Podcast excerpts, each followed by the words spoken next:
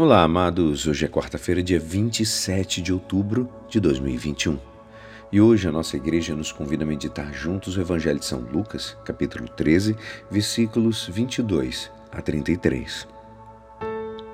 Naquele tempo, Jesus atravessava cidades e povoados, ensinando e prosseguindo o caminho para Jerusalém.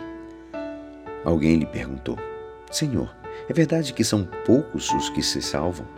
Jesus respondeu: Fazei todo o esforço possível para entrar pela porta estreita, porque eu vos digo que muitos tentarão entrar e não conseguirão.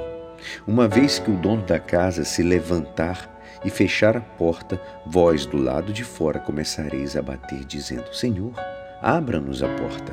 Ele responderá: Não sei de onde sois. Então começareis a dizer: Nós comemos e bebemos diante de ti, e tu ensinaste em nossas praças. Ele, porém, responderá: Não sei de onde sois. Afastai-vos de mim, todos vós que praticais a injustiça. Ali haverá choro e ranger de dentes, quando virdes Abraão, Isaque e Jacó, junto com todos os profetas do reino de Deus. E vós, porém, sendo lançados fora.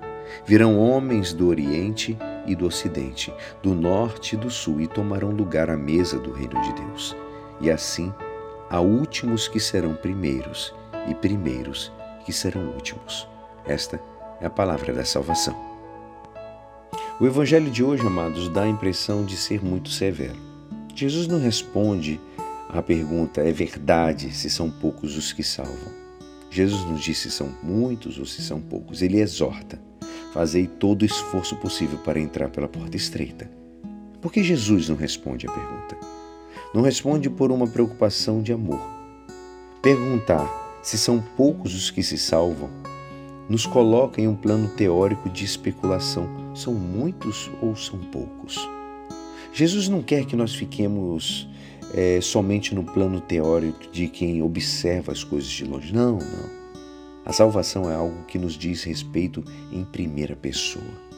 Não é uma questão teórica. A salvação envolve a nossa vida eterna ou a nossa perdição definitiva. Jesus quer nos colocar em movimento em direção do amor de Deus. É preciso passar pela porta estreita para entrar no amor de Deus. É preciso que nos esforcemos em entrar e nos engajar no plano de salvação de Deus. A salvação é um projeto que exige nosso envolvimento pessoal.